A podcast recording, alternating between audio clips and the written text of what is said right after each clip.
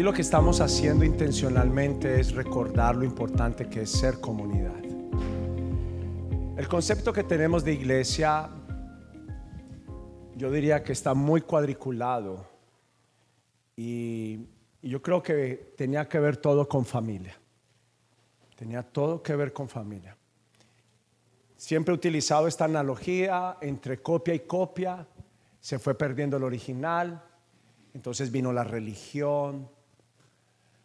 Pero lo que pasa es que la iglesia también la vemos como un lugar donde es solo mi lugar. Y déjeme explicar por qué lo menciono. Porque a veces, cuando tengo un sentido de pertenencia, se me olvida y me pasa a mí en mi hogar, con mi esposa, con mis hijos, que a veces juzgo y pienso como yo pienso y juzgo.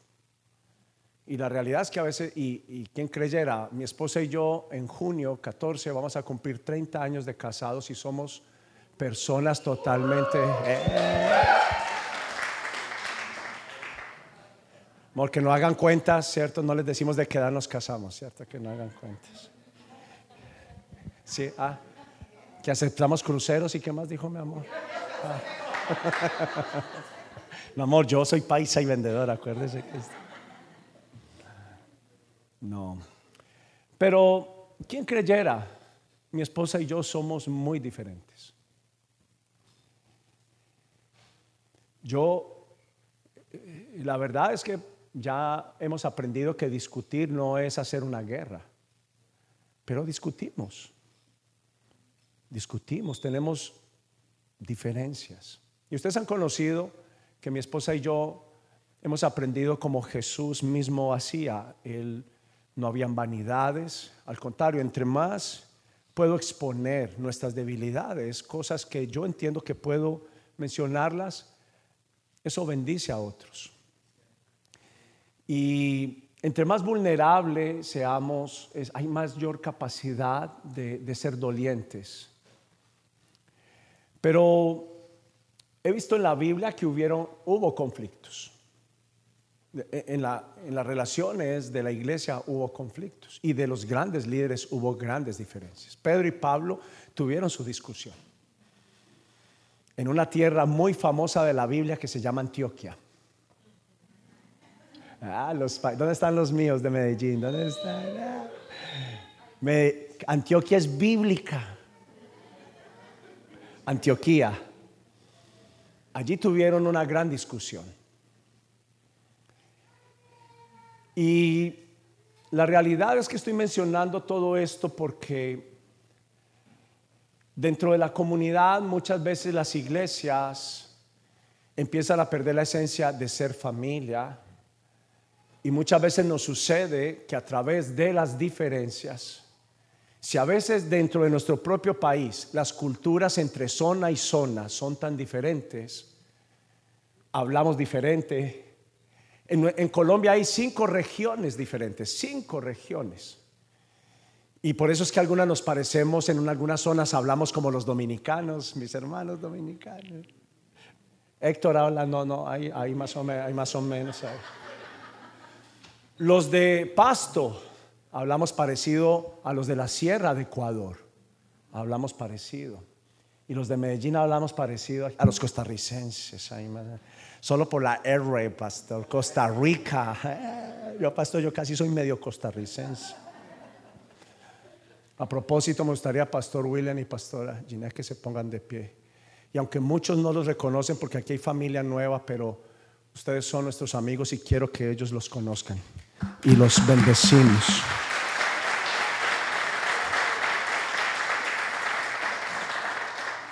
Ellos son muy cercanos a nosotros. Hemos aprendido a tener amigos, no teníamos muchos. Es importante. Pero a veces entre estas diferencias culturales y las diferencias muchas veces de familia, de, de crianza, y cuando tenemos comunidad, pues claro, al tener convivencia salen también las cosas que no son virtuosas de mí. Y siempre la posición más fácil es abandonar que permanecer. Y aunque somos una iglesia pequeña que viene en crecimiento, queremos desde ahora trabajar en algunas áreas que nos van a ayudar a madurar. Y llevo al menos dos semanas pensando en esta palabra, maduración. Nuestra iglesia está en una etapa de maduración. Aquí hay algunos adolescentes. Cuando los que pasamos por ahí, yo recién pasé por ahí. Todos sabemos que ahí tenemos muchos cambios, muchos cambios. Y yo, y yo llamo a la edad de la adolescencia, preadolescencia, adolescencia y llegando a la juventud eh, adulta, llamo a una generación valiente. En verdad, porque son tantísimos cambios donde no sé si estoy tan acá de mi niñez, pensamientos todavía que me costaban en mi niñez y ahora pasar a un cambio tan brusco. Pero lo mismo le pasa a la iglesia. Cuando está en cambios de maduración, empezamos a cambiar. Mi nieta, con menos de dos años, y al menos yo le he visto tres cambios faciales, me refiero a sus, a sus ojitos, a sus gestos. nació y que pareciéndose mucho al abuelo,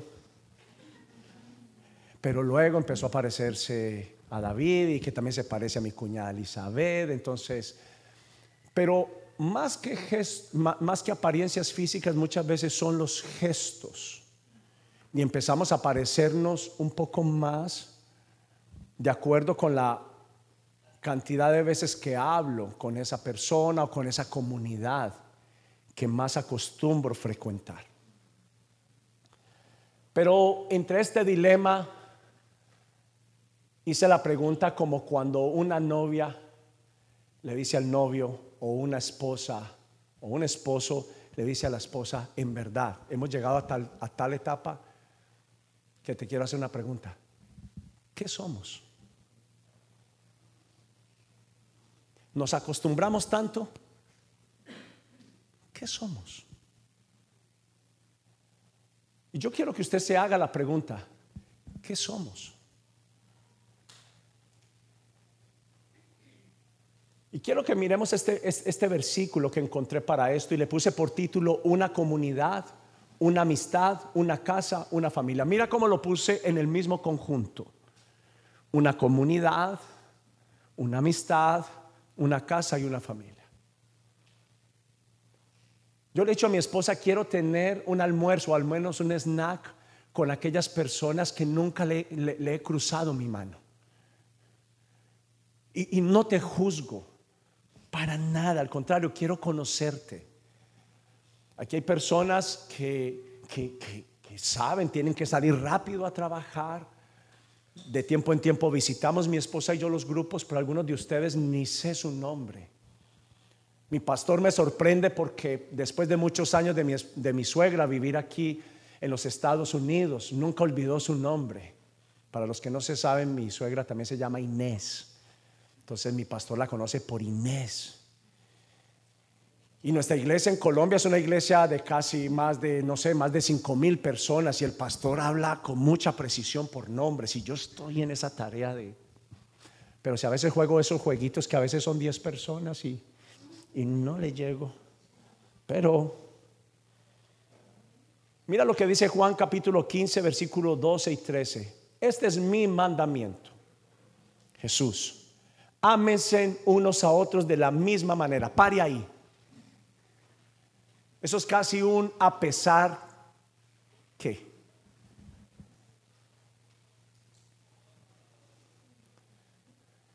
La semana pasada en verdad fue un análisis de la cruz. Si el mismo Jesús no abandonó y la comunidad de la iglesia primitiva, la primera iglesia, eran tan diferentes, porque Pedro y Pablo, los grandes líderes de la iglesia, eran muy diferentes, muy diferentes. Pero el sentido de la casa es, comenzamos una vez diciendo, y para los que nunca escucharon esto, es hablando como la iglesia, el buen samaritano. Déjeme, y quiero que va a ser algo muy corto, pero me gustaría que usted conociera la esencia de la casa. Hoy es como un redireccionamiento de quién somos. Y habla de cuatro características de aquel hombre herido, pero personas, médicos, hablando de la fe, gente que se dice que la fe es ayudar al prójimo. Y Jesús dijo, pasó un levita, pasó un sacerdote, lo vio herido y pasó del arco. Mas el samaritano que se pensaba que él no lo iba a hacer, fue el único que se acercó al herido. Y dice que él hizo cuatro cosas. Se acercó, lavó sus heridas.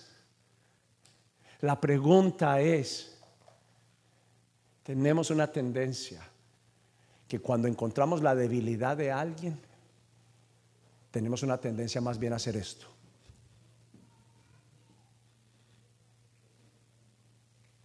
La, idea de hoy es que podamos reconocer a la iglesia con el sentido de lo que es ser comunidad, una amistad, una casa y una familia. Y yo, y yo entiendo muy bien que para algunos de nosotros, en mi caso, aceptar a la iglesia como mi familia fue como igual a los judíos aceptar al Padre cuando Jesús le decía, Padre. Porque aunque los judíos de ese tiempo tenían una relación con Dios, pero una relación lejana y a distancia. Cuando nunca conocía a Dios como Padre y alguien de la nada viene y menciona Padre, para mí eso era como difícil escuchar. Y muchos de nosotros nos cuesta relacionarnos porque nuestra familia fue muy disfuncional. Tenemos miedo de acercarnos.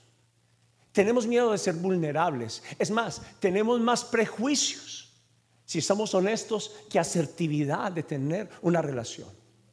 Siempre estamos pensando, me van a juzgar, van a pensar, van a hablar, van a decir. Pero la realidad es que estaba diciendo de la misma manera, tal como somos. A veces estamos en verdadero peligro y al exponerme ante otros, abrir mi corazón, puedo tener una posibilidad de ayuda, de salvación. Y Jesús dijo lo siguiente, ámesen unos a otros de la misma manera en que yo los he amado. Segundo paso. ¿Acaso Jesús dejó amar a quien lo negó, a quien lo traicionó? Es más, empoderó a Pedro, diciéndole, tú eres mi, mi líder, vas a ser mi líder, pero su líder lo traicionó, lo abandonó.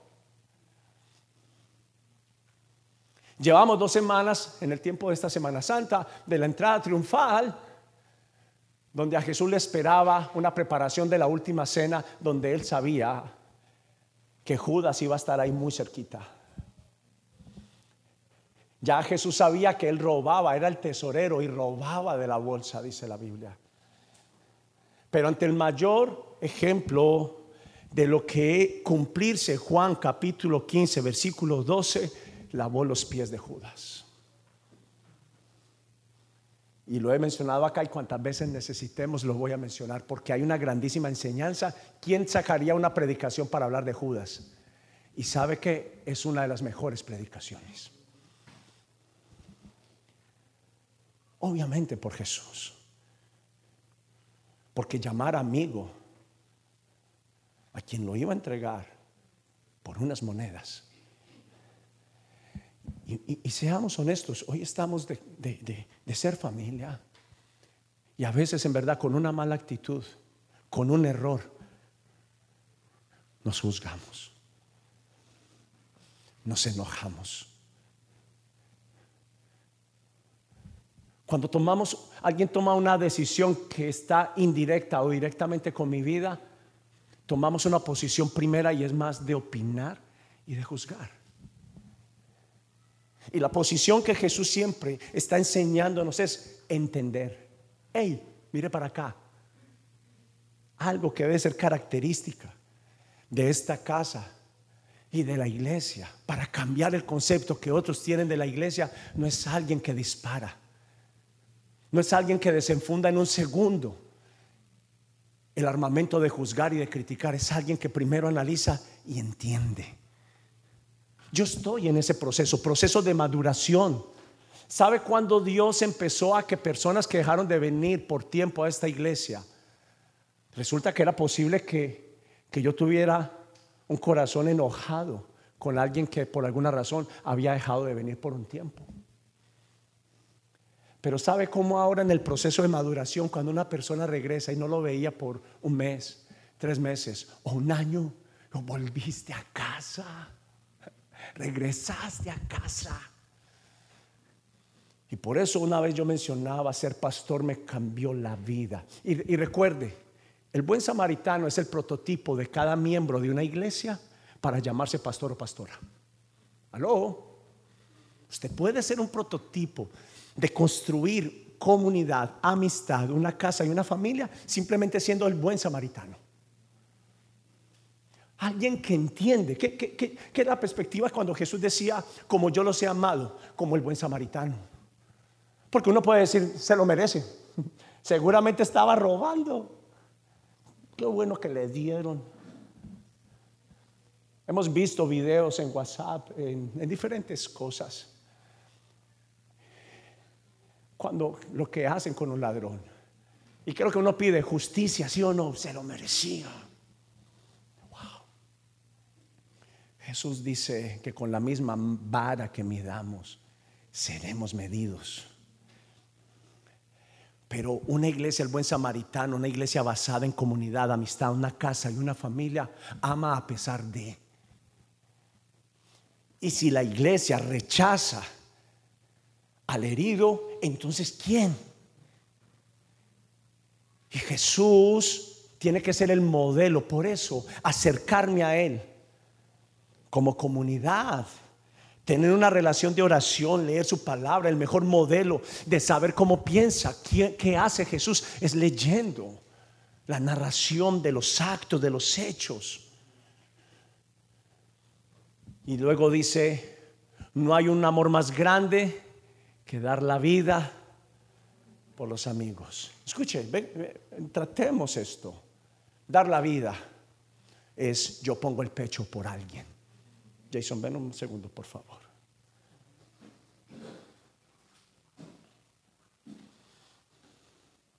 No estoy diciendo que literalmente pasó así porque no fue así. Pero llegó a la iglesia y miró al pastor allá arriba y dijo, ay, el que pide los diezmos.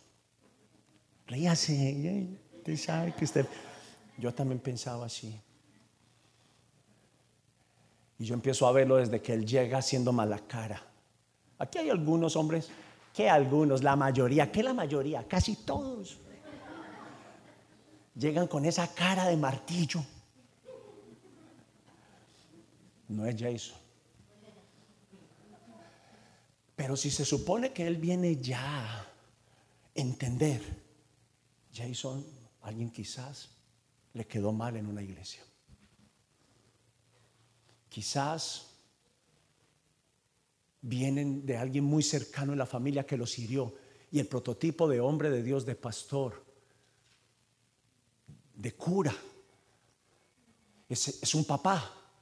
Y si me acabó de fallar alguien que, tenía el perfil eh, muy cercano como ser un papá,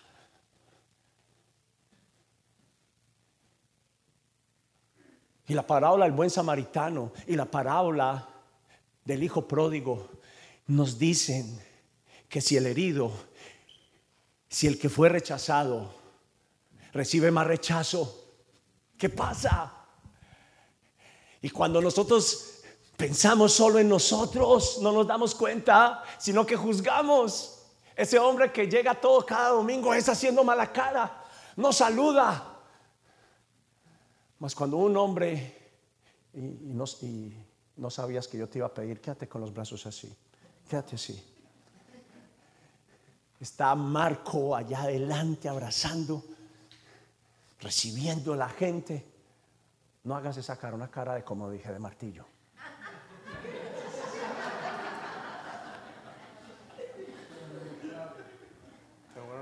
Okay.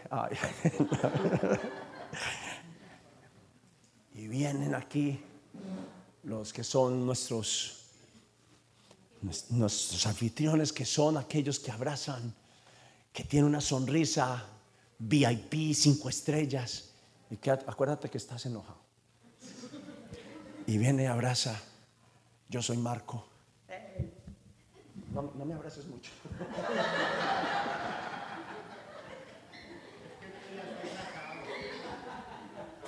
Otra vez, enojado.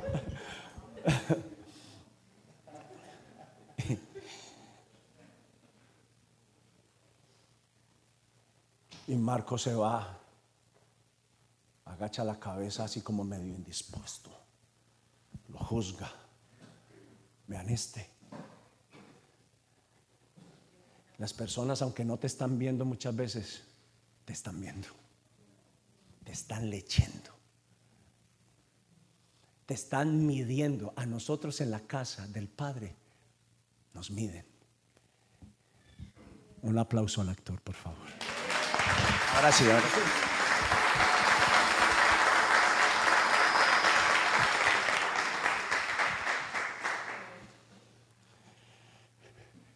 Perdimos, perdimos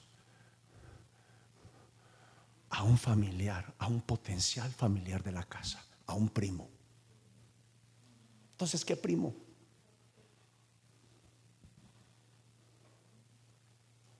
Entonces Jesús estaba diciendo, dar la vida es alguien que pone el pecho, no alguien que juzga, alguien que, que pone su vida por los demás. Y, y eso se ha convertido, la familia. Tú te conviertes en alguien que cubres. Lo importante que es para mí, para mi esposa, ustedes no se imaginan lo importante que es para nosotros contar contigo. Y desde ya, para que puedas caminar en perdón y en amor, nos equivocamos y nos equivocamos mucho porque estamos en una etapa de qué? Maduración. Pero si yo recibo de ti, si la persona que está a tu lado que no conoces, Juan Carlos, te presento, mira, Miguel, si no, sí, sí, es parcero mío. Tú juegas fútbol y él juega, y él juega béisbol. Ah, no, mi hijo, si usted no juega fútbol, entonces no. Miguel, tiene un guante y un bate. Vamos a, vamos a jugar a la pelota. ¿Sí o no? Familia, comunidad. Pero si tú le contestas y no le pones cuidado, él te va a decir, ¿acaso no se supone que iglesia es familia? Entonces Miguel se pregunta y dice, entonces, ¿qué somos? ¿Qué somos? Aquí hay hinchas de Nacional y siguen siendo mis hermanos. Yo me tenía que sacar eso. Sebas, ¡eh! Adiós. Pero la pregunta, quiero que si, no, siempre me, hey, vamos a masticar y a tomarnos un cafecito acá. Y es, ponla Gaby, por favor. Dice, la pregunta, yo siempre le digo a la gente, piensa cada vez que alguien te responde mal, un error de pastor, el pastor se equivoca. De alguien del grupo de Casa Evidencias, no me saludó, alguna cosa. La pregunta siempre que yo le digo a, persona, a cada persona es, ¿qué haría Jesús? Y la pregunta en este caso no es qué haría Jesús, sino qué haría Jesús si fuera yo. Es muy, es muy, es muy diferente. Claro, vemos a Jesús, nuestro gran capitán, tiene la capacidad de la misericordia de llamar amigo a uno de sus asesinos. Pero, ¿qué haría Jesús si fuera yo con el estado, el momento, con lo que me está pasando y con lo que estoy viviendo? Con respecto a mi comunidad donde la diversidad de culturas, tonos de voz, ah, ya tú sabes. Ajá. Chuchito. Perrito en Guatemala. Sí, chuchito. Ahí va el chuchito. Chochito, chochito, chuchito. Chucho, chucho. ¿Dónde está? Aquí hay un Jesús. Alguien que se llame Jesús María. A los Jesús en Colombia le decimos, ¿qué chucho?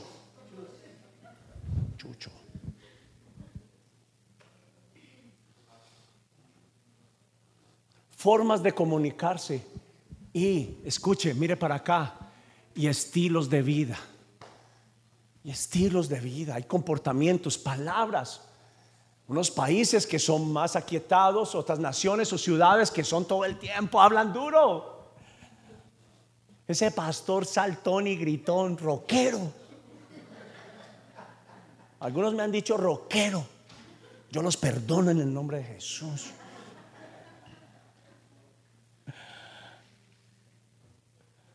Pero decimos, pero tan diferentes a los míos.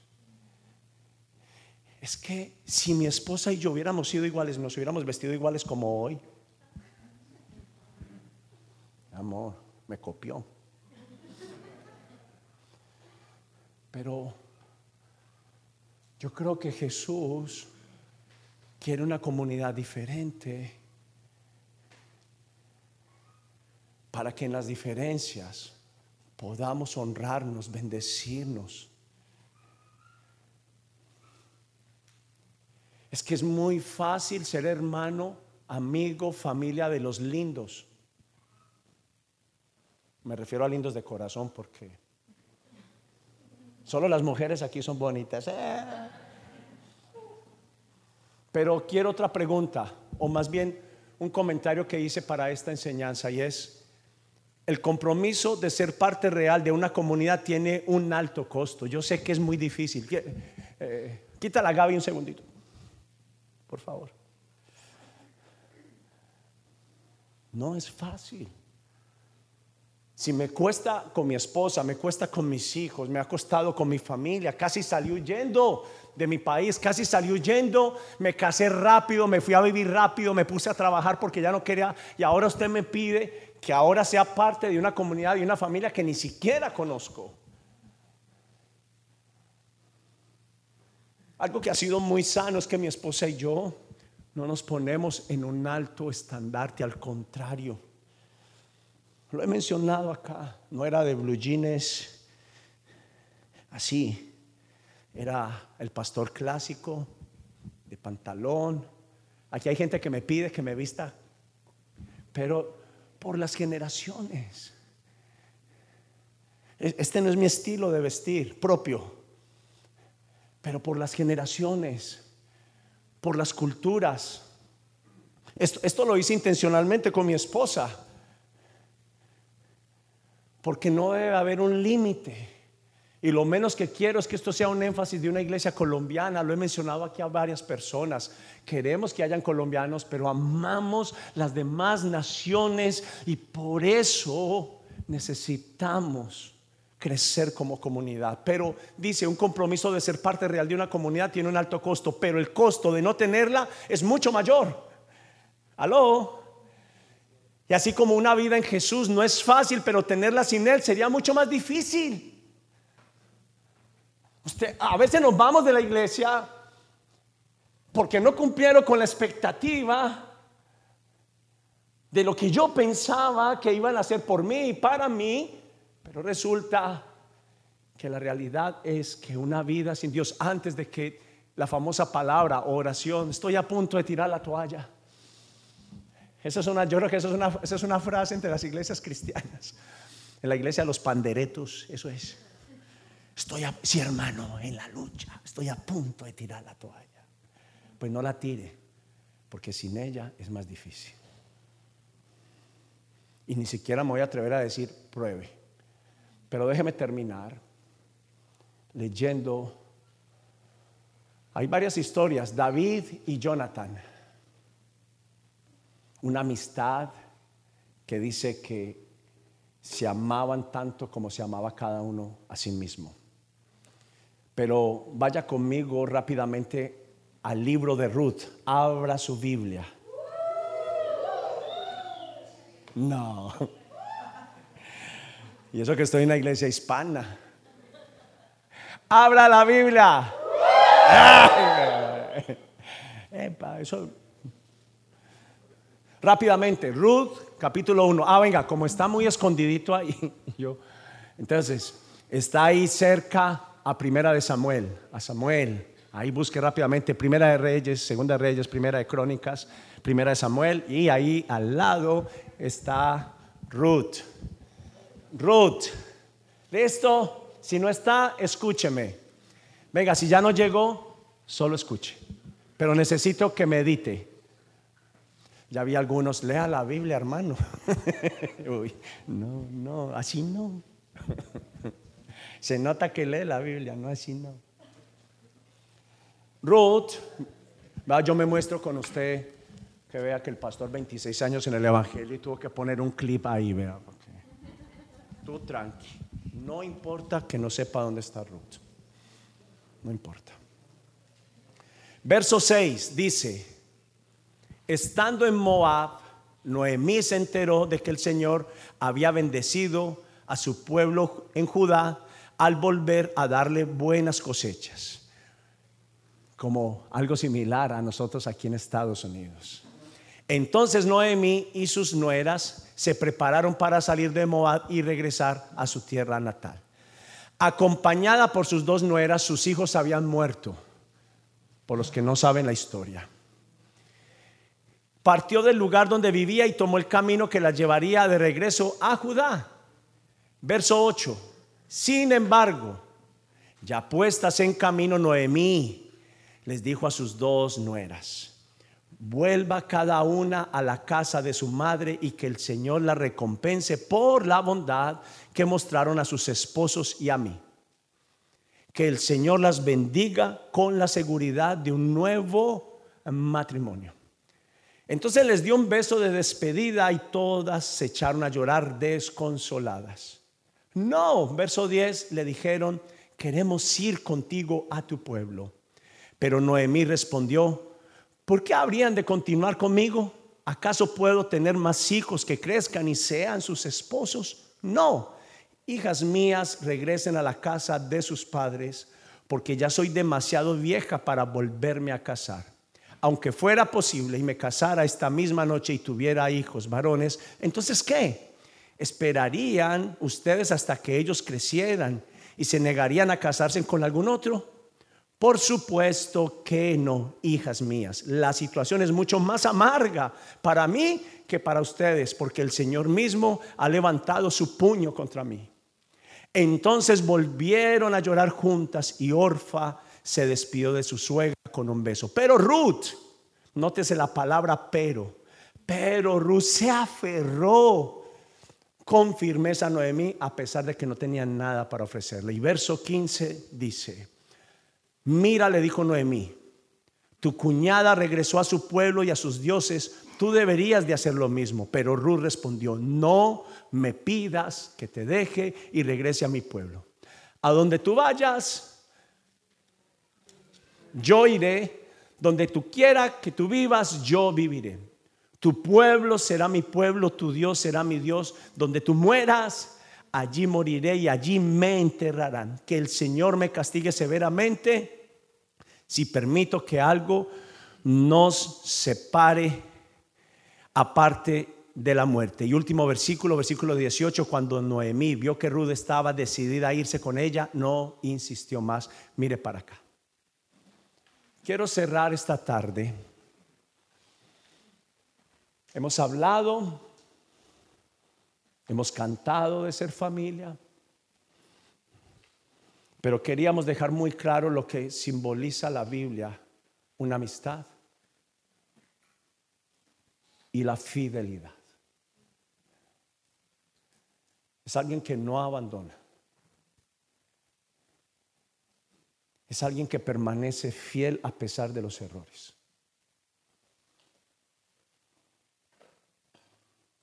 es alguien que construye su casa para que otros también estén seguros. La narración de Ruth es un marco, un cuadro que vale la pena contemplarlo. Pon la foto, Gaby, por favor.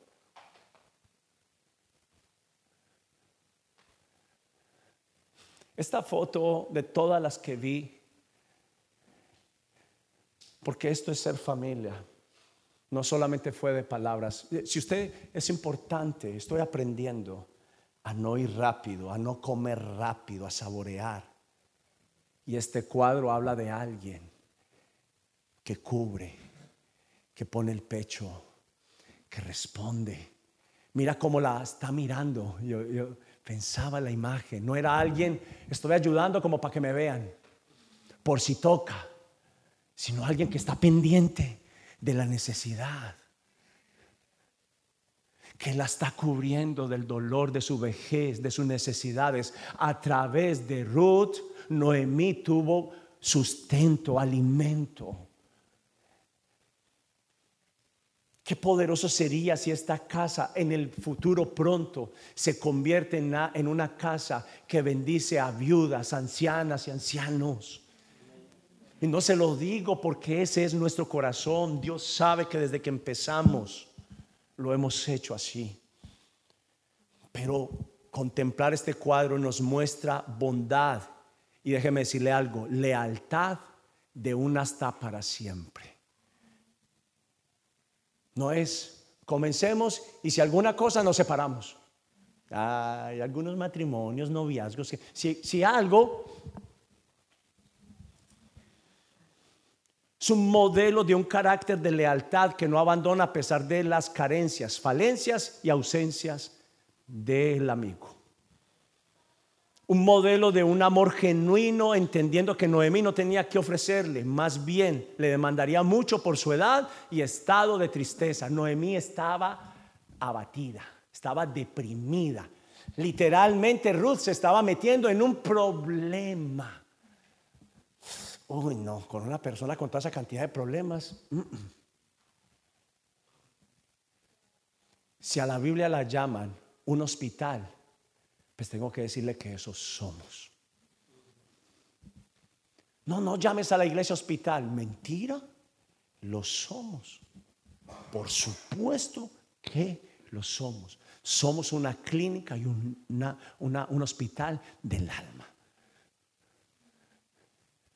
Pero no, no, no se sana sin alguien que esté acompañándome.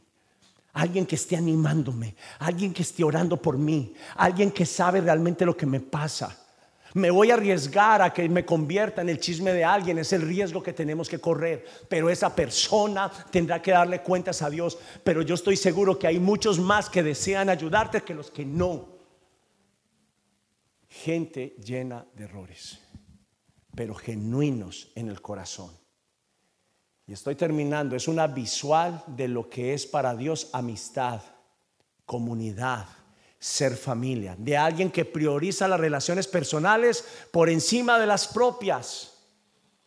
Es una muestra de la piedad, de la gracia y también que de la justicia. Yo soy un amante de que se han sido niños abandonados, los queremos ayudar. Niños abusados, los queremos ayudar. Esposas, esposos que están pasando por inconvenientes, por injusticias. Empleados. ¿Sabe por qué nació emprendedores? Porque hay muchos que dejamos de soñar y esta casa está diciendo, claro que puedes emprender, claro que puedes volver a soñar, claro que puedes prosperar, claro que puedes ejercer tu profesión aquí en los Estados Unidos. Los latinos no estamos acá solamente para ayudar, estamos para crecer, estamos para ir arriba, para que el nombre de Dios sea levantado y sea exaltado. Los latinos tenemos que entender Y es también un modelo de compromiso, de alguien que no abandona a pesar de las desventajas, de la escasez. Y esa es verdadera fidelidad. Mire para acá si es tan amable. Argolla de compromiso.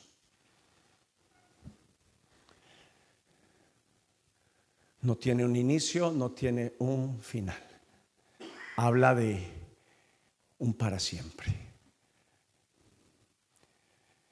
Cuando nosotros tomamos la decisión de abandonar la comunidad, estás abandonando lo que Dios más ama. Dios ama a cada persona de ojos claros y oscuros que está acá. Dios ama a cada uno, a cada facilitador que tiene un gran potencial o no lo tiene. A personas como la que un día alguien me dijo a mí, Dios te puede usar. Y cada vez que yo soy como un radar, Señor, ¿quién es la persona de este domingo que tú me dices, no para solamente alentarle, sino para decirle, Dios te quiere usar? Y aquí han habido personas que Dios me ha hablado, siento mi corazón diciéndole, Él es una, ella es una de ellas.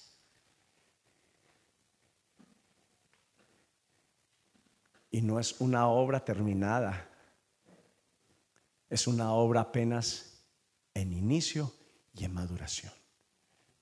Y esta iglesia está recibiendo cambios. Déjeme terminar con esto. Estoy tomando decisiones que tal vez no te gustan, pero te van a ayudar. Aló, aló.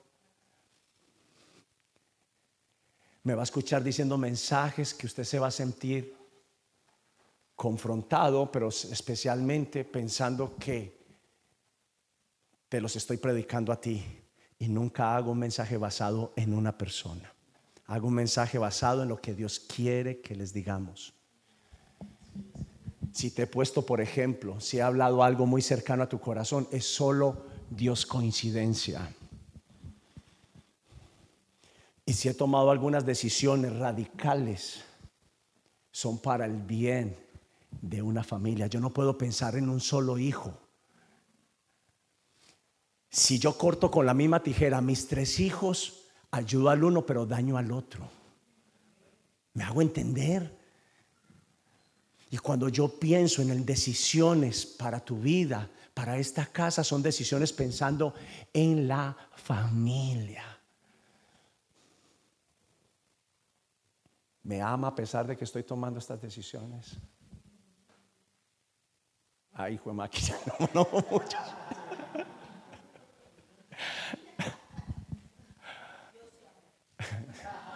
Yo sé que sí. Pero usted no vale amor. Usted, usted ya está, usted ya está. Gracias, hija amada. Pero no abandones a la persona que está a tu lado. No abandones porque al final quien te estás haciendo daño eres tú, te lo prometo. Comienza con un... No, yo, yo dejo ir a la iglesia, a la comunidad, a la familia, pero yo sigo orando. Por Dios, hace rato, hace rato te fuiste. Cayó en pecado. Eso no es como cuando uno va por ahí caminando y hay un hueco. Ah, ah. El pecado comienza con una pequeña y dulce envoltura, pero el contenido está podrido.